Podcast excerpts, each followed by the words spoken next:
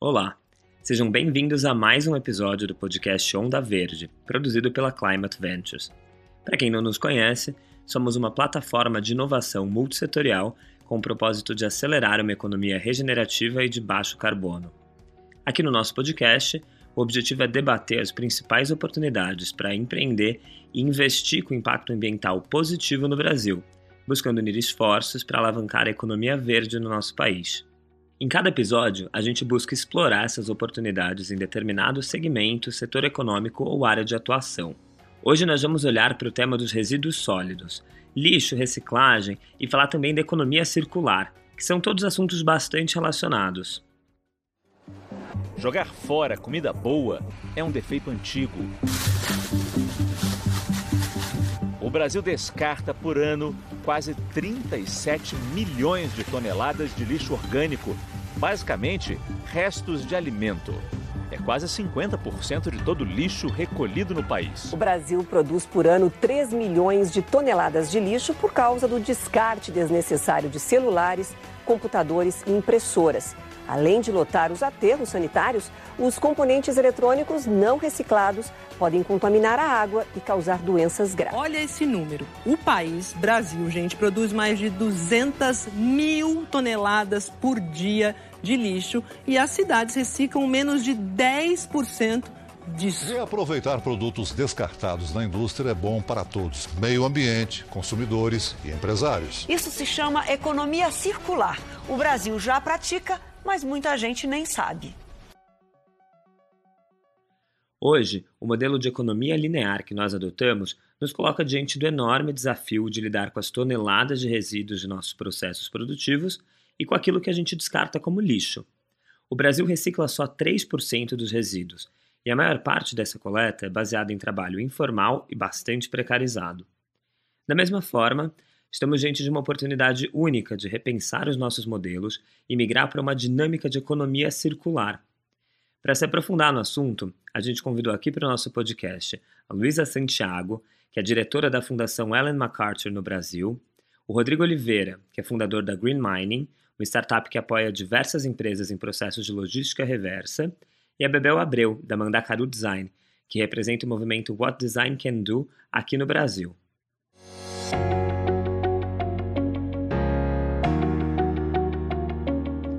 E a nossa primeira entrevistada é a Luísa Santiago. Para quem não sabe, a Fundação Ellen MacArthur é pioneira na conceituação e promoção da economia circular e atua no mundo inteiro em parceria com empresas e governos para alavancar as mudanças sistêmicas nos nossos modelos econômicos. Oi, Luísa, tudo bem? Obrigado por ter aceitado o nosso convite para vir aqui conversar com a gente no podcast Onda Verde. Acho que você poderia começar a nossa conversa explicando um pouco da Fundação Ellen MacArthur e desse conceito de economia circular que vocês mesmos cunharam. Bom, é, obrigada, Rafael, pelo convite para falar com vocês.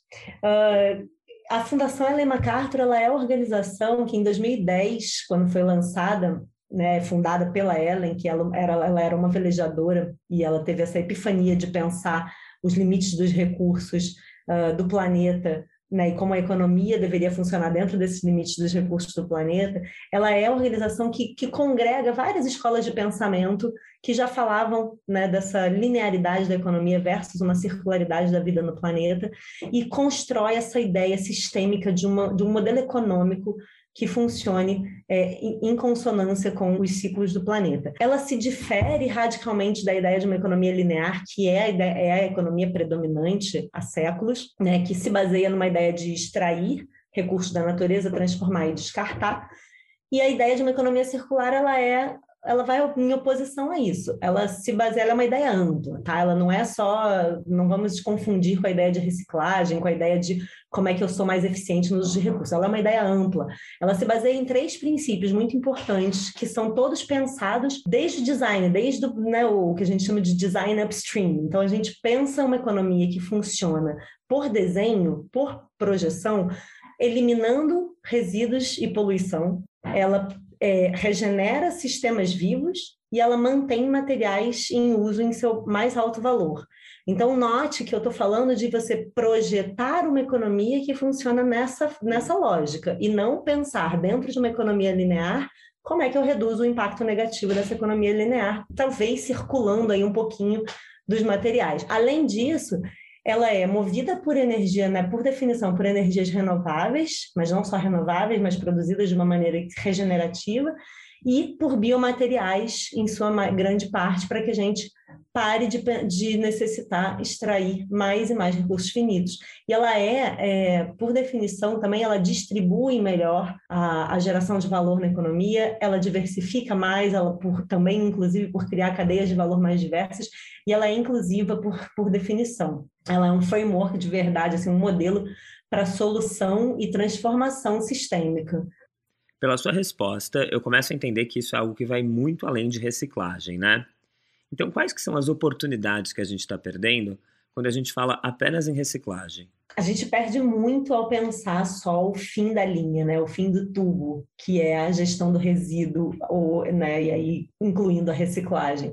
É, Para começar, porque pensar a reciclagem como a gente pensa hoje, ela é primordialmente uma estratégia de uma economia linear a gente está pensando uma economia que gerou resíduos e a gente está tentando lidar e gerar algum valor e reduzir um pouco de impacto do que esse resíduo está causando né, e das perdas que eles significam. Então, como eu comentei é, anteriormente, os três princípios que baseiam a economia circular, o primeiro deles é eliminar poluição e resíduo. A gente está falando é, de, de reciclagem como uma parte necessária a uma economia linear para começar, de fato, a rodar é, um pouco do valor e gestão desses recursos e não resíduos, é, né, como uma, uma estratégia inicial. Mas pensar como uma ideia mais ampla, uma economia circular, é pensar, por exemplo, que ela pode é, e ela vai né, contribuir muito com a questão climática. Se a gente olhar aqui hoje, um, cálculos que a gente fez, um relatório que a gente trabalhou, a Fundação trabalhou, uh, 45% de todas as emissões de gases de efeito estufa uh, atualmente, elas vêm não das energias, né, como é a grande discussão em torno de clima hoje, é como é que a gente migra para energias renováveis e eficiências de, de uso de energia, mas como a gente produz e, e consome uh, na indústria, né, os bens e os materiais e como a gente produz e consome alimento. Né? É uma agenda hoje que é a agenda uh, predominante assim no mundo, que é como é que a gente recupera dessa pandemia, e muitas regiões e países estão reafirmando a transição para uma economia circular não como algo menos importante, mas como a forma de recuperar da pandemia, gerando negócios numa economia circular, gerando mais empregos, gerando mais valor econômico a partir de recursos existentes, criando mais resiliência a economias que estão é, que foram muito impactadas por choques né, da, que a pandemia uh, acabou trazendo. Então, é uma, é uma, uma quantidade de oportunidades que pensar só a reciclagem é uma, uma ínfima parte do potencial de se circular melhor os materiais é, e pensar o valor todo que uma economia circular pode gerar uh, à economia. Luísa, me parece que quando a gente fala em adotar princípios de economia circular, isso também tem um aspecto econômico muito claro, né? De economia de recursos mesmo, algo extremamente necessário num contexto de crise como o que a gente está vivendo agora. Essa leitura que eu fiz faz sentido? Faz total sentido. Inclusive, o início dos trabalhos da Fundação, né? a Fundação Ellen MacArthur, ela começou em 2010 e ela começou basicamente com, com tentar entender o potencial de uma economia circular. Né? Por que, que essa ideia deve ser seguida. E os principais é, uh, benefícios iniciais que a gente encontrou e que a gente publicou em relatórios lá em 2012, 2013, são de fato mostrando a quantidade de dinheiro que é perdido em modelos de uma economia linear. Então, o quanto que se perde e desperdiça ao pensar, por exemplo, modelos de mobilidade em que uh, um carro fica parado 92% do tempo, né? Então, assim, se você tem um carro e você 92% do tempo não está usando ele, por que, que esse modelo é interessante? Ou você pensar todo o valor que se perde em embalagens de um uso único, né? A gente fez cálculos em questão de plásticos, né, embalagens plásticas, que de 80 a 120 bilhões de dólares por ano são perdidos do sistema das embalagens plásticas, portanto, da economia, e jogados no ambiente na forma de poluição. Então, é uma lógica que não funciona, não funciona para o planeta, mas não funciona para as empresas. Vocês recentemente lançaram um relatório sobre o impacto da adoção da economia circular na produção de alimentos. Eu achei muito interessante os números que vocês trouxeram então eu queria ouvir um pouquinho mais sobre esse tema. É, é muito importante pensar que a produção de alimento, para estar adequada a uma economia circular, ela deve regenerar sistemas vivos.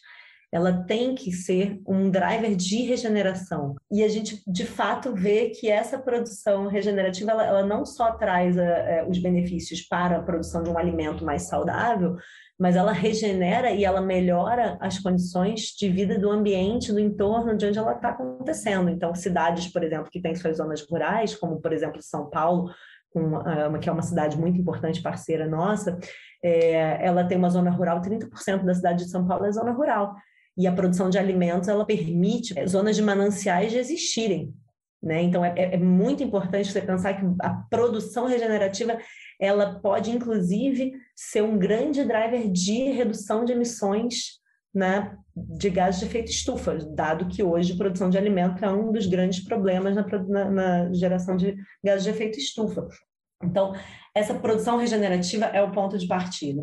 Você pensar, é, aí pensando na noção de aproveitamento desse alimento ao máximo, e aí eu estou falando do alimento como alimento, inclusive quando a gente chama ele erroneamente de resíduo, é, é também gerar muito benefício econômico no mesmo alimento, né? Então você pensar que uma bioeconomia nesse sentido amplo, né, de, de se formar novas novas cadeias novos valores a partir desse produto integral, obviamente o uso integral de alimentos para, para o fim de alimentar é o, é o mais importante, mas você pensar é, como é que você pode usar os coprodutos, né, e não resíduos, coprodutos desse alimento, por exemplo, para realimentar a terra que vai gerar mais alimentos, como é que você pode, é, e inclusive vai ajudar nessa produção regenerativa, como é que você pode pensar esses, é, esses coprodutos como insumos para outras aplicações, como, por exemplo, tecidos, é, fibras em geral, né? tem empresas né, que, que já fazem isso.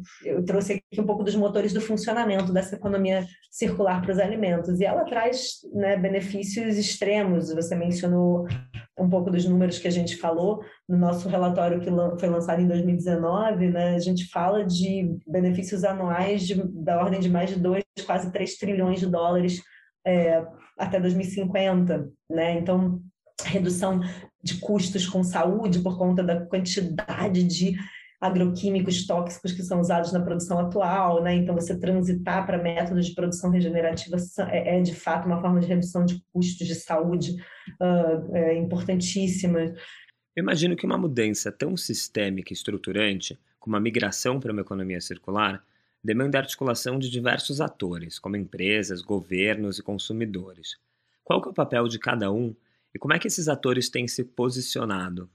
Nossa perspectiva enquanto fundação é que a transição ela tem um, uma liderança da indústria, tá? Por serem os atores que transformam materiais e que, né, de fato, atuam muito fortemente na construção dessa, desses fluxos de materiais mas não está limitado a fluxos de materiais, a gente está e também não está limitado a provimento de produtos né, para o consumidor. Então, a gente vê um protagonismo da indústria e um, um papel extremamente relevante de governos nessa construção das regras do jogo. Nossa atuação enquanto fundação como principal catalisador dessa transição no mundo, a gente vê essa mesma lógica se refletindo na realidade. A gente vê um protagonismo da indústria, a gente vê um pioneirismo da indústria, né? Nós trabalhamos com as maiores empresas, algumas das maiores empresas do mundo, e a gente vê empresas de vários setores de bens de consumo, de setores é, bens de consumo duráveis, não duráveis, de, e aí estou falando de moda, estou falando de alimentos, estou falando de produtos uh, químicos, né? enfim, estou falando de várias, vários setores, automobilístico, uh, setor financeiro, né? enfim, então é, existe um pioneirismo, porque provavelmente tem a ver com a nossa atuação em torno disso. A gente, de fato, viu uma, uma grande oportunidade econômica logo de cara sobre a quantidade de dinheiro que é desperdiçada numa economia linear e, portanto, o imperativo econômico de se transitar para uma economia linear, circular, né, de uma linear para uma circular, é, é óbvio para as empresas. É, aqui no Brasil, a gente também vê essa mesma trajetória, tá? E aí eu estou voltando para 2015, onde a gente, quando a gente começa a trabalhar aqui, e a gente de fato viu empresas né, adotando modelos alinhados a uma economia circular logo de cara, né? Então, empresas de eletrônicos e empresas de alimentos que começaram a aplicar, por exemplo, a noção de uh, como é que eu uso minha matéria-prima de uma maneira regenerativa, como é que eu uso ativos da biodiversidade de uma maneira regenerativa, como é que eu migro para produções mais regenerativas, pensando no, né, no uso de uh, ativos de base mais biológica, mas também como é que eu mantenho materiais em uso, então modelos de serviço que começam a ser adotados em detrimento de modelos de venda de produtos, como é que eu posso pensar cadeias reversas em que eu consigo recuperar valor dos materiais e, e, e colocar novamente em, novas, em novos produtos, é, pensar desde o design produtos que podem ser desmontados de manutenção mais fácil, remanufaturados. Então, começando muito rapidamente, às vezes, né, em, em, estratégias muito de curto prazo, a capturar valor. Então, as empresas, de fato, né, vieram nessa, nesse pioneirismo aqui no Brasil também. Os, os empreendedores, né, as pequenas empresas, as startups, os ecossistemas mais de inovação, igualmente, capturando muito rapidamente essa ideia. É, e os governos Bom, aí a gente entra numa outra seara, né? Hoje no Brasil a gente vê cidades tendo um pioneirismo né, em termos de administração pública muito significativo, né? A cidade de São Paulo, por exemplo, tem economia circular dentro dos seus planos de, de, de, governo. Você tem a cidade de Curitiba também pensando uma visão de longo prazo de economia circular. Você tem a cidade de Salvador, é, né, que está aplicando também na sua estratégia de resiliência o tema da economia circular. E aí você pergunta do consumidor, assim, o consumidor para a gente ele é por definição, ele não é o responsável né, por essa transição. A gente, de fato, fala muito né, nessa narrativa um pouco mais focada né, na sustentabilidade e tal, a gente fala muito de ah, o consumidor tem um papel importante. Na verdade, não tem, né? É uma narrativa perversa essa, né? A indústria tem o papel de se reinventar. A indústria criou esse consumidor de uma economia linear. A, a indústria tem o papel de criar uma economia circular e o consumidor vai ser parte disso, principalmente como usuário, muito menos como consumidor. É, então, é, sem dúvida, ser parte de modelos de negócio que funcionam melhor, de produtos que tão, oferecem mais benefícios é, é o que qualquer pessoa quer, né? E quais são algumas das principais métricas ou indicadores desse universo da economia circular? O que é uma boa medição para empresas e para governos? Bom, sobre a questão de medir, né? acho que é bastante importante a gente medir uma transição. Né? Se a gente fala que a gente está partindo de uma economia linear, a gente medir essa transição é, é de fato a gente entender o quanto a gente está é, indo na direção certa. É, hoje, a gente, enquanto fundação, lançou uma ferramenta chamada Circulytics, que é uma ferramenta que já, já vai ser lançada, está sendo lançada por agora, acessível em português, espanhol, inglês e mandarim e francês, se eu não me engano. E a ideia é que o foco dela é em empresas. E é interessante a gente olhar o que, que, o que, que se mede né, para uma empresa, o que, que é métrica para ver a transição para uma economia circular para uma empresa.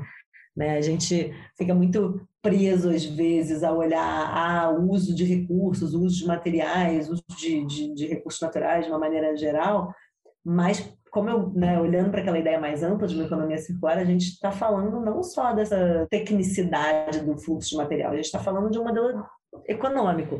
E, e, isso demanda das empresas estratégias, táticas, práticas, né, operações diferentes. É, o Circulytics, ele olha, por exemplo, algumas categorias né, de medidor, de métricas né, para medir a questão de estratégia de planejamento. Então, olhando a primeira categoria, né, que são os aspectos fundamentais para viabilizar a transformação da empresa, olha para estratégia de planejamento, para pessoas e competências, olha para as operações, sistemas, processos, ativos, olha para a inovação, olha para o envolvimento externo, né, dos públicos externos. A segunda categoria que olha para resultados já vai olhar para o quão de fato, né, o resultado do que você está fazendo está circular, né, e não só do seu produto, mas da empresa como um todo. Então, olha produtos e materiais, olha também os serviços, olha os ativos imobilizados, olha a água, olha a energia, é, olha as finanças né, da empresa. Então, é, é, um pouco um olhar mais completo sobre a, a forma de operar ou a estratégia da empresa. É, e, de fato, olha para quão né, o quão avançada essa empresa está na sua transição. Eu acho que é um campo de grandes oportunidades para avançar, né, são métricas de como medir resultados econômicos mesmo de um país, por exemplo, né? Como é que você cria uh, métricas para países, para regiões, né? E terem essa para cidades que sejam mensurarem esse avanço. Uh, existem alguns países no mundo, inclusive aqui na América Latina, avançados em seus, seus desenvolvimentos de estratégias nacionais, né, roadmaps nacionais para uma economia circular, que estão testando algumas métricas é, que vão muito além né, de métricas de reciclagem, né, enfim, que olham para métricas, por exemplo, de geração de emprego, né, de geração de valor econômico a partir de materiais, da recirculação de materiais, que geram é, métricas sobre o, a contribuição da mudança da indústria a questões de emissões, então que conectam com métricas de clima, que conectam com métricas da biodiversidade. Então, há, há bastante testes nesse sentido é, não há uma harmonia ainda né, de métricas, como, como há essa métrica, uh, essa ferramenta de Circularix para empresas, e, e acho que, enfim, há um campo aí de, de exploração futura, sem dúvida. E Luísa, agora para fechar a nossa conversa, você poderia citar alguns exemplos brasileiros de empresas que estão adotando boas práticas de economia circular? É, então, empresas no Brasil é, que estão fazendo coisas, muitas multinacionais, inclusive das parceiras nossas que trabalham é, internacionalmente, que trabalham aqui no Brasil, já tem muitas iniciativas, é, mas também empresas mais locais, né? Então, a gente falar, por exemplo, de temáticas como a temática das embalagens plásticas, né, em que empresas como Unilever, Coca-Cola, uh, Danone, são parceiras nossas numa iniciativa global nossa que se chama a Nova Economia do Plástico, já estão tomando compromissos públicos, inclusive que estão, a gente publica, a gente publica reportes de progresso, estão tomando ações concretas em direção a uma visão que nós criamos e co-criamos para uma economia circular do plástico. Né? Acho que um caso muito emblemático de grandíssima escala que vale ressaltar aqui no Brasil e que tem o pioneirismo aqui do Brasil é, e América Latina em geral é, é o caso da Coca-Cola, das garrafas de reuso, de PET, né? um caso bastante interessante porque requeriu uma mudança naquela caixinha que ninguém gosta de mexer dentro das empresas, que é a do marketing, né, de redesenhar todas as garrafas PETs para que elas pudessem ser universais, né, e não uma garrafa de um refrigerante, né, que é diferente da garrafa do outro, que é diferente da do outro. Então, essa, essa, esse, essa mudança do design da garrafa acabou viabilizando um modelo de negócio que se mostrou muito mais resiliente, que traz benefícios para a pessoa que está comprando, porque ele acaba comprando o líquido, que é o que ele quer beber, e não comprando a embalagem, né, que é o que ele compra junto do que ele quer beber quando no modelo linear e gerando um modelo de negócio que, inclusive, é, dentro do portfólio de produtos da Coca, na pandemia, teve melhor performance. Então, a gente vê, assim, muito na, óbvio, né, essa, esse ganho de, essa captura da oportunidade nesse caso. Eu gosto bastante de mencionar esse caso. É, tem outras, uh, outras iniciativas em outras indústrias, né, como, por exemplo, a Natura, acho que é um caso clássico né, de uso da biodiversidade de uma maneira regenerativa, uma maneira que conserva, que evita alguns dos principais drivers de desflorestamento né, e de perda de biodiversidade, como a questão de uso da terra, né, enfim, então assim, você criar essa economia da floresta em pé é uma maneira de você aplicar o princípio de regenerar sistemas vivos ao passo que você gera valor econômico, né, cadeias que funcionam nessa lógica. Na Native, que é uma empresa que está em cadeias de valor, enfim, tem seus produtos também finais né, no mercado, mas também está em cadeias de valor de outras empresas que, que gera a produção em larga escala de cana-de-açúcar, que regenera ecossistemas. Então, há um sem fim e outros tantos, outros tantos exemplos né, de menor escala, por exemplo, da produção agroecológica que existe no Brasil. O Brasil é um expoente nessa produção agroecológica, é, é, nessa transição agroecológica, por exemplo, no, na zona sul do, da cidade de São Paulo, com o projeto Liga os fazendo essa transição agroecológica. Você tem também é, é, modelos de, de, de, startups ou de outras empresas menores também trabalhando com a questão de eletrônicos. Você tem a Synctronics, que é uma empresa dentro do ecossistema da Flex, né, da HP, é, fazendo essa logística reversa e reaproveitamento de materiais. Você tem é, a Reurb, que é uma empresa menor, mas que também trabalha com, ainda com uma lógica ainda mais upstream de olhar como é que você, desculpa, upstream não, mas uma lógica de ainda mais geração de valor, né, de olhar remanufatura de bens, recondicionamento de, de eletrônicos. Então, tem uma série de é, empresas que mostram essa inovação acontecendo né, empresas grandes, empresas médias, empresas, empresas pequenas, empresas que trabalham tanto no ciclo dos nutrientes técnicos, né, ou seja, aqueles materiais finitos, né, e a gente está falando dos eletrônicos, né, dos automóveis, a gente está falando de empresas de construção, né, acho que vale mencionar a Precon, que é uma empresa de construção civil que gerou uma forma de construir que é né, muito mais modular, muito mais alinhada à ideia de uma economia circular, de redução completa da geração de perdas, então, tem uma série de, de, de exemplos muito interessantes dentro da indústria brasileira. Luísa, muitíssimo obrigado pela conversa e por todo esse conhecimento que você compartilhou aqui com a gente. E, pessoal, aproveito para reforçar que a ferramenta de medição de circularidade para empresas está disponível no site da Fundação Ellen MacArthur e pode ser acessada por qualquer um. Para quem quer se aprofundar no assunto, esse é um ótimo ponto de partida.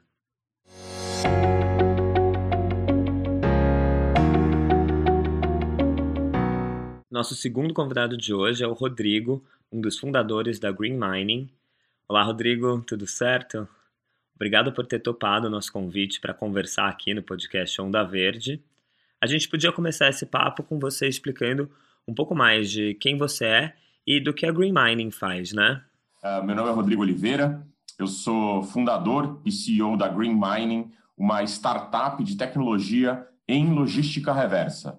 Logística reversa, então, é a recuperação das embalagens pós-consumo de volta para uma cadeia produtiva, fechando o ciclo da economia circular. A Green Mining ela nasceu no final de 2018 para endereçar uma das maiores dores da indústria dos dias de hoje, que é recuperar suas embalagens que foram colocadas no mercado para os consumidores usarem os seus produtos, ou seja, os conteúdos daquelas embalagens. Só que essas embalagens elas impactam o meio ambiente e cada vez mais a sociedade e a regulação coloca a responsabilidade de buscar essas embalagens para o decisor, ou seja, a indústria que decidiu colocar o seu produto no mercado por refil, por embalagens retornáveis, por uh, consumo a granel ou por embalagens de uso único, que são hoje a maioria dos produtos colocados no mercado. Ô Rodrigo, e como que surgiu a ideia de criar Green Mining e por que esse conceito, esse nome, né, de mineração verde? Eu, durante meus dez primeiros anos de, de, de, trabalho, eu trabalhei em grandes indústrias, grandes multinacionais, né, como Natura, Unilever e Suzano Papel e Celulose. Mas durante os últimos 10, 11 anos, eu trabalho numa empresa de engenharia voltada para resíduos sólidos. E durante esses, essas minhas visitas obrigatórias em aterros sanitários de lixões, já que nós fazemos a parte de projetos e monitoramento ambiental e geotécnico é, estritamente de aterros sanitários ou até usinas de biogás, usinas de compostagem, duas coisas acabavam me pegando muito forte, né? Que era ver uma grande quantidade de materiais, de recursos sendo enterrados, 7,7% de todas as embalagens que são produzidas, ou seja, elas vão parar em 60% aterros sanitários, 40% lixões no Brasil. Então, o brasileiro e o Brasil inteiro, a gente enterra todos esses recursos. Só que a coisa que dava mais desconforto é você ver e perceber que sim, esses recursos têm valor, tanto que tem pessoas, seres humanos, em cima de lixões, em cima de aterros, minerando esse material para conseguir comprar um prato de comida. Né? Então, a gente está falando de famílias, de crianças, de mulheres grávidas, uh, que estão sem proteção, sem nenhum tipo de salubridade, de verdade, sem dignidade, coletando esse material em cima do aterro. Só que se esse material tem valor, né, quer dizer que tem uma cadeia de suprimentos para ele ser uh, uh, trabalhado. E quando você vai entender o que eu chamo dos fluxos econômicos da reciclagem, você começa a perceber que esses materiais começam a ganhar valor na cadeia até chegar numa usina de reciclagem. Portanto, é passado pelo sucatelo, pelo intermediário, pelo distribuidor e chega num lugar, que é essa usina de reciclagem, onde o material é processado. E ali sim vai ter uma transformação para que aquele material entre em uma nova embalagem de uma indústria de bens de consumo novamente. Então, nós percebemos que a cadeia da reciclagem tinha muitos intermediários no meio do caminho. E aí trouxemos uma solução tecnológica para dar eficiência nesse processo de recuperação, melhorando a interceptação dos materiais e trazendo eles de forma eficiente, principalmente em custo, para a cadeia da reciclagem. E foi daí que a Green Mining surge com uma tecnologia em que a gente consegue encontrar e predizer aonde os resíduos de embalagem pós-consumo daquela indústria serão gerados em grandes quantidades. E usando o Pareto, a gente vai atrás desse 80-20, ou seja, dos grandes pontos de concentração nos grandes meios urbanos. Portanto, a gente adota o conceito de mineração urbana.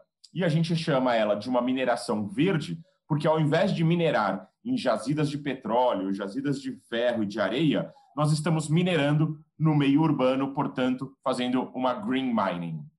E você pode me dar um panorama do que é esse ambiente regulatório onde a green mining atua? Quais seriam os pontos positivos e negativos das nossas políticas públicas atuais? Maravilha.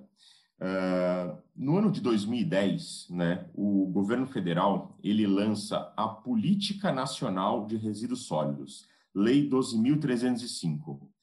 Essa foi uma lei que realmente mudou a forma de ver recursos e de ver, olhar os resíduos sólidos. Lá, a gente tem alguns artigos muito importantes para incentivar e impulsionar a economia circular. Desde o artigo 31, que pede para que sejam feitas inovações para buscar a minimização de recursos deixados no meio ambiente, mas o principal vem no artigo 33, onde ele deixa claro a responsabilidade de fabricantes, importadores, comerciantes, distribuidores para com a recuperação de embalagens pós-consumo. Isso é muito importante frisar, vou repetir, pós-consumo, porque recursos que são rejeitos da industriais, ou seja, resíduos de refúgio, scrap industrial e tudo mais, são itens que podem ser reciclados sem problema nenhum, mas não são logística reversa. Não fazem parte do processo de logística reversa. Eles sim fazem parte de uma economia circular para que esse material não vá para um aterro, para um lixão. Mas não faz parte de logística reversa, pois logística reversa são itens que passaram na mão do consumidor e aí sim a maior complexidade de embarcar nessa responsabilidade compartilhada que a legislação traz. Então, ela traz essa responsabilidade compartilhada, não só na 12.305, mas mais dois decretos, que colocam ali que o consumidor é o primeiro responsável para descartar corretamente nos lugares propícios as embalagens de uso único. Só que esses lugares propícios devem estar espalhados corretamente nos pontos de comercialização, nos distribuidores, no, no varejo, no autosserviço, que não existe ainda hoje, mas em, em, grande massa, logicamente. Existem alguns, mas não em grande massa. É, e aí sim existe essa responsabilidade desses pontos serem colocados lá e desse material ser devolvido para que a indústria de bens de consumo execute a entrega para a reciclagem. Então, é, todo mundo tem uma responsabilidade, uma pequena parte de responsabilidade na cadeia da logística reversa. E aí, na, em 2015, novembro de 2015, entra o Acordo Setorial de Embalagens, que traz metas claras de se uma indústria colocou 100 toneladas de plástico, de uh, uh, vidro, de metal, não importa o tipo do material, é, mas colocou no mercado, ela é obrigada a recuperar e enviar de volta para uma cadeia de suprimentos 22% do que foi colocado, ou seja, nem está se exigindo que ela busque tudo, né? Ela precisa buscar parte disso, 22% está no acordo setorial. Só que isso daí não vinha sendo uh, executado. Então começam a chegar agora os acordos junto com o Ministério do Meio Ambiente e as regulações estaduais, igual decisões de diretoria da CETESB, que dizem: olha, se a indústria não cumprir a logística reversa de verdade, ela perde sua licença de operação, ou melhor, ela não renova sua licença de operação.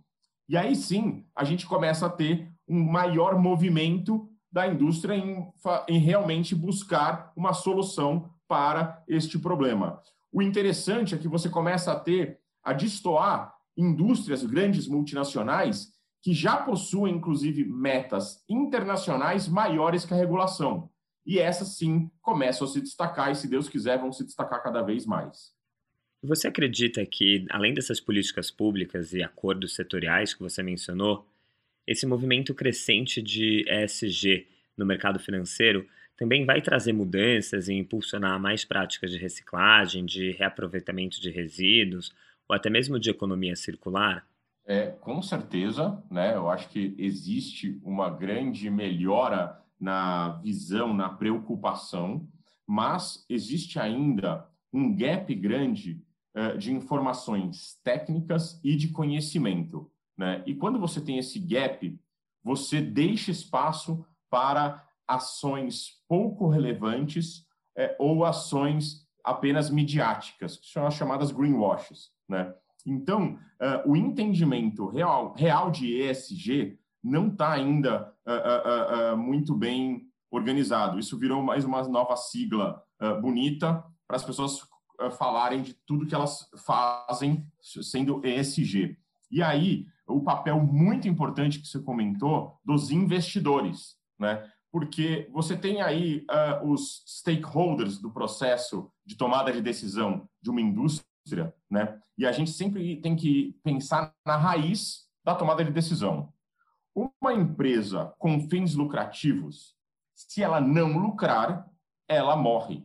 Entretanto, quando você tem consumidores dizendo eu não consumo se você desrespeitar o meio ambiente, você começa a perder volume de vendas, consequentemente, é, é, atacar, gerar um risco para os seus resultados. Então, o equilíbrio de lucratividade e, e respeito ao meio ambiente começa a entrar em xeque para você trazer ele um, um outro patamar.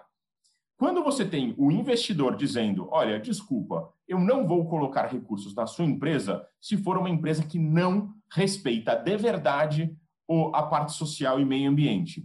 Mais uma vez, você traz esse novo equilíbrio, que a gente chama do equilíbrio do capitalismo, né? Você já começa a ver consequências de empresas que não investiram, consequências no corpo uh, uh, dirigente, consequências em taxas, em multas uh, de órgãos ambientais, e você começa a ver empresas tentando correr um pouco na frente, e essa corrida vai começar a pegar uma velocidade muito grande nos próximos anos, para que em 5 a 10 anos a gente realmente consiga fazer negócios de baixo impacto em carbono ou seja, a gente consiga a otimizar, melhorar, trazer eficiência na utilização de recursos.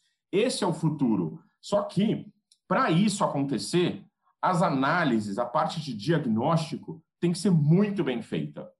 E aí, eu sempre gosto de trazer uh, um dos grandes aprendizados que, particularmente, eu tive dentro do meu mestrado em sustentabilidade na FGV, que é a teoria U do Otto Scharmer que mostra a necessidade de, quando você tem um problema, quando você tem uma dor ali e a indústria tem essa dor, ao invés dela pular direto para uma solução que ela acha que vai ser boa, ela realmente fazer um download, ou seja, desfazer tudo o que já foi feito até hoje para entender com profundidade onde está a raiz do problema e de lá criar a solução. Essa teoria U, né, de fazer um download e depois o upload, ela sim permite que a inovação venha, venha de forma estruturante. E não de forma paliativa. Em resumo, muita coisa do que está sendo olhada como ESG e falada como ESG não são mudanças estruturantes, são mudanças momentâneas, paliativas e de circunferência. Está na hora de entender ESG dentro do core business. Enquanto não tiver pessoas que olhem para o ESG de verdade, a gente vai continuar com soluções superficiais sem mudar o centro do negócio. Perfeito, Rodrigo. A gente está muito de acordo com essa visão também. Agora, falando mais especificamente da Green Mining, tem algum aprendizado interessante que foi gerado nesses primeiros anos de atuação da empresa? Não é só a gente colocar muita embalagem no mercado, mas é a gente querer trabalhar com embalagens recicladas sem compliance e aceitar não ter compliance, né? aceitar uh, uh, ter embalagens que vieram de uma criança em cima do lixão. Isso não está certo. Né? E eu tenho certeza que poucas pessoas vão achar que isso está certo, ou ninguém vai achar que isso está certo, porque você tem, dentro dos contratos industriais, cláusulas de compliance gigantescas. Mas por que quando esse material de uma, de uma criança é entregue para um carroceiro, chega numa cooperativa e vende de uma cooperativa, chega numa usina e a usina uh, uh, entrega resina de embalagem, ninguém se preocupa em olhar esta cadeia. Né? A gente fecha os olhos. E o que eu sugiro é, não vamos fechar os olhos. Vamos ver de verdade, vamos fazer de verdade, né? e vamos rastrear de verdade. Né? Assim, não é fácil, ninguém vai dar cavalo de pau, mas se a gente começa a olhar para isso como uma forma de ter uma solução com a eficiência que a indústria precisa, a gente pode mudar o jogo. Então, executar essa operação, mostrar a rastreabilidade, mostrar que quem coletou esse material foi um funcionário com direito a férias, FGTS, eh, INSS, porque ele é um CLT agora, e a gente aproveitou e buscou contratar catadores, carroceiros e cooperados para que agora eles tenham a dignidade que qualquer CLT de uma grande multinacional tem, inclusive das indústrias de extração natural, é, é, é, nas, nas, jazidas é, é, naturais. Então, se a gente consegue executar isso e fazer isso crescer, de forma crível, tangível e entregando os produtos, né, você começa a ser viável para se relacionar com a indústria. E aí, não só várias indústrias que a gente se relaciona hoje, como Unilever, como Natura, Avon, como Braskem, AkzoNobel, Ibema, The Inc. e assim por diante, a própria Ecopanplast, que é outra startup muito bacana, mas assim a gente consegue é, é, prover o serviço sem o risco trabalhista. Né? E a gente consegue fazer esse relacionamento diretamente. Por isso que várias outras multinacionais vêm conversar conosco, pedir propostas e tudo mais, para que eles possam agora ter uma execução de recuperação com compliance trabalhista que tenha como core business a, re, a, a retirada de embalagens do meio ambiente e, obviamente, você acaba tendo que explorar menos recursos naturais. Então, uh, uh, foi desse início de provocação, vamos dizer assim, que surge a Green Mining. E como vocês fazem hoje a gestão do impacto? É, ótima pergunta. É, a gente entende que a gestão de impacto ela tem que ser o mais transparente possível. Né? Então, desde o nosso primeiro mês de operação, a gente colocou o nosso sistema de rastreabilidade em que os nossos coletores pesam lugar a lugar, material a material, uma, o que é recolhido e levado até um hub, que é um ponto de concentração, e dali do ponto de concentração vai para a usina de reciclagem diretamente, todo o material pesado, todo o material coletado, ele, quando inserido no nosso sistema, ele é reportado diretamente para o nosso site. Então, o nosso site, o site www.greenmining.com.br, tem uma gestão à vista de indicador de impacto ambiental, que é o nosso core business, onde mostra quantas toneladas, quantos quilos de materiais foram recuperados. Não é estimado, não é achismo, é real. O que é coletado vai para o sistema e o que vai para o sistema é apresentado para qualquer um que quiser ver o que a Green Mining está fazendo. Um outro importante indicador de meio ambiente é o impacto na redução de emissões de carbono. E neste ponto, a gente resolveu uh, não colocar ali, por exemplo, os indicadores de transporte, ou seja, o nosso benefício é muito melhor, visto que grande parte, a maior parte da nossa coleta é executada por triciclos de carga sem usar motor. Cada coletor meu anda cerca de é, é, 8 a 12 quilômetros por dia, coletando de triciclos, evitando coleta de caminhão a diesel. E gente, eu não coloco esse, esse indicador é, é, no, no sistema, porque eu coloco estritamente o que essa tonelada, por exemplo, de caco de vidro vai reduzir na reciclagem. Então, quando você, é, a cada 6 toneladas de caco de vidro reciclado, você reduz o impacto, a emissão de uma tonelada de CO2. Então, eu faço o jogo direto. O plástico, ele é uh, uh, 60% é economizado. Uma tonelada 0,6, vamos dizer assim. Né? Então, como se fosse a cada duas, uma, né? Na reciclagem do plástico. Então, é esse tipo de cálculo que a gente coloca de forma transparente, né? A cada dia de material re recuperado, ele está linkado direto no nosso sistema. Então, é totalmente real, né? E assim, se, se uh, você vai ver né, essas épocas, por exemplo, de redução, lockdown, redução dos do bares e restaurantes, o número tracionado é cada vez menor, porque você tem menos material sendo disponibilizado, né? É, então, o, ele vai continuar mudando, mas ele vai mudar em quase que quilos ou e não toneladas como mudava normalmente. Mas o importante para nós, o mais importante, Rafael, nesse processo, né, é, é, é, é o número ser verdadeiro. Não é ele ser gigante ou pequeno, é ele ser verdadeiro, ele garantir que ele foi coletado em tal lugar por tal pessoa de verdade. Né? Não tem estimativa, não tem achismo, não tem chutômetro.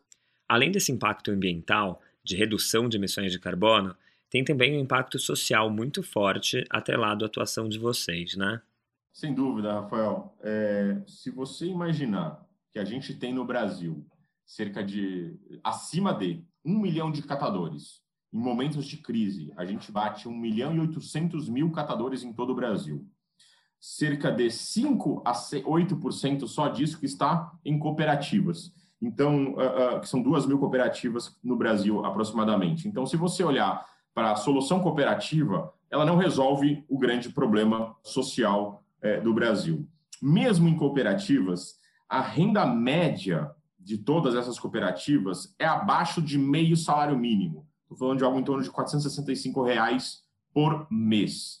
Então, dizer que uma pessoa que ganha 10 reais, 15 reais por dia tem dignidade suficiente para tomar café, almoçar, jantar, sobreviver e sustentar uma família, eu não consigo concordar. A gente precisa realmente respeitar o serviço executado e o respeito ao serviço executado ele se reflete num formato chamado CLT, né, onde que tem direitos trabalhistas, direito à recompensa, ao salário por ele trabalhar. Imagina um carroceiro que trabalha 10 horas por dia de chinelo, né, não tem direito ao salário. E se ele é atropelado, ele não tem INSS para ficar no, no, no hospital, para conseguir se sustentar enquanto ele não, ele, ele não pode trabalhar. Então, não dá para a gente querer que esta cadeia da reciclagem uh, seja bonita, bacana, simplesmente por ter embalagens feitas de material reciclado, se a gente não respeita as pessoas que estão ali. Então, nosso, nossa toada foi: vamos trazer eficiência para o processo, onde a gente coloca a separação do material na fonte e consegue enviar diretamente para uma usina, mas é, é, é, executando um serviço, uma prestação de serviço, já que, como prestação de serviço, eu posso cobrar o salário do meu funcionário. Então, o meu funcionário tem um salário, eu apresento esses números do funcionário, do gestor, do sistema, e aí as indústrias contratam o meu serviço de logística reversa. Uh, então, uh, uh, esse é o grande, grande ponto-chave do modelo que a gente resolveu trazer, dar a transparência social em que eu consigo transformar de verdade a vida dessas pessoas. E assim, a transformação que se executa ao formalizar um catador, ao formalizar um cooperado, é uma mudança tão grande, tão grande que a gente não consegue uh, visualizar uma mudança, vamos dizer assim, num processo interno de promoção dentro de uma empresa. Porque você já está numa base muito boa quando você está o CLT de uma empresa. Mas quando você está à margem da sociedade e agora você entra para a sociedade porque você tem banco, você é bancarizado, você tem olerite, você consegue ter crédito. Então, eu tenho funcionários que deixaram de morar em albergue para conseguir voltar para a casa da família e ter crédito numa, constru... numa loja de material de construção para construir, por exemplo, seu puxadinho, que conseguiram outros que conseguiram sair da casa da família e ter o seu, a sua liberdade, ter a sua individualidade no seu local de, de, de moradia. Então, a mudança entre não ter um salário e começar a ter um salário, e férias, e, e, e vale transporte, né, faz uma diferença brutal para quem não tem. Para finalizar aqui, queria que você comentasse quais os próximos passos para Green Mining. Eu sei que com a pandemia, às vezes é uma coisa meio desconexa perguntar sobre próximos passos, sobre planos futuros, já que grande parte desses planos está tendo que ser revisto e readaptado o tempo inteiro, né? Não, a, a visão é total crescimento. É, imagina, a gente cresceu mais de cinco vezes o faturamento no ano passado. Né? É, a gente começou lá em, em, começo de 2019 com um hub, fomos para três, para cinco, para 15, hoje são mais de 18 hubs é, operando em São Paulo, Rio de Janeiro, Brasília. Abrimos agora em Trancoso e estamos indo para Fernandes de Noronha. Então, novos projetos, novas empresas, novas indústrias querendo fazer de verdade. E aí eu acho que uma mensagem importante, Rafa, é, uma mensagem importante é dizer que é o seguinte: o importante é a gente começar a fazer, sair da inércia, sair do zero para o um. Né? E esse zero para o um é, é implantar uma mudança estruturante de verdade. Ela não precisa ser grande de início porque ela precisa ser de verdade, ser contínua. É melhor fazer pouco contínuo do que muito one shot e aí acabar como se fosse uma campanha de marketing. A mudança que a gente quer não é campanha, a mudança que a gente uh, uh, entrega não é para marketing, mas ela é, pode muito bem ser utilizada e trabalhada por marketing. A gente quer isso também, né? Porque o ganho reputacional é fundamental, mas de mudanças estruturantes. Então a gente faz um, depois a gente sai multiplicando, dois, quatro, seis, oito, dez. Então o que a gente traz de recomendação é começar a fazer, começar a mudar. Né? Baixo investimento, alto impacto, porque é perene. Né? Não é intermitente. É um impacto que você vai conseguir a cada dia somar um quilo a mais, uma grama a mais, um, um, uma tonelada a mais de mudança no meio ambiente. É, um exemplo muito bacana desse que eu gostaria de dar é a nossa parceria entre Ambev e Minuto Pão de Açúcar, onde no começo da pandemia, lá em março exatamente, há quase que um mês, um ano atrás, a gente colocou seis pontos de entrega de vidro no Pão de Açúcar Minuto. Depois de três meses, a gente já tinha recolhido mais de 5 mil quilos nesses seis pontos e resolvemos ir para 23 e fazer uh, uh, dar mais disponibilidade para o consumidor. E hoje já foram mais de 20 mil quilos de materiais retirados e já estamos agora analisando a próxima onda de, de expansão.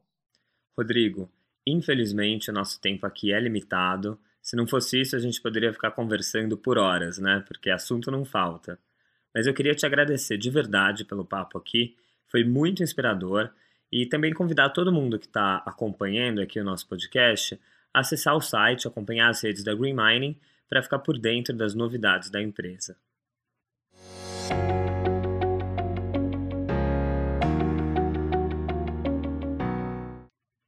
E agora, no nosso último bloco, a gente vai conversar com a Bebel Abreu, que representa aqui no Brasil a What Design Can Do, e vai contar um pouquinho mais para a gente também sobre o No Waste Challenge. Bebel, seja muito bem-vinda aqui ao podcast Onda Verde. Que tal começar se apresentando para o pessoal? Vamos lá, então. Eu sou Bebel Abreu, é, da Mandacaru, uma empresa aqui de São Paulo, é, e nós somos representantes do What Design Can Do no Brasil desde 2014. É, o Design Can Do é uma fundação que teve origem é, logo após a crise de 2008. Então, o, você vê que pelo próprio nome já é uma iniciativa bastante propositiva, né? Porque o que o designer pode fazer naquela época para tirar a gente daquela situação. Então, foi um grupo de designers que se reuniu, né? A Europa é, numa crise econômica brutal Então, em 2011, fizeram uma primeira conferência. Esse grupo se reuniu no final de 2009, 2010. Em 2011, fizeram a primeira conferência, então, com boas práticas é, de como o design poderia ajudar a resolver problemas de diversas naturezas. Então, é, o começo dessa história foi assim. É, eu me juntei ao grupo em 2014, mas existe desde o início, né, na fundação, esse conceito de que o design ele tem um poder transformador imenso dentro da nossa sociedade. Ele tem um potencial é, de conciliar diversas expertises, de ver uh, o problema de uma maneira holística, integral, é, de entender quem são os atores que podem ajudar né, nessa solução de cada um dos problemas. Então, a gente fala do design muito mais como um pensamento né, do que uma área de atuação específica, né? E como é que funcionam esses desafios globais de design que vocês organizam, né? Os famosos challenges.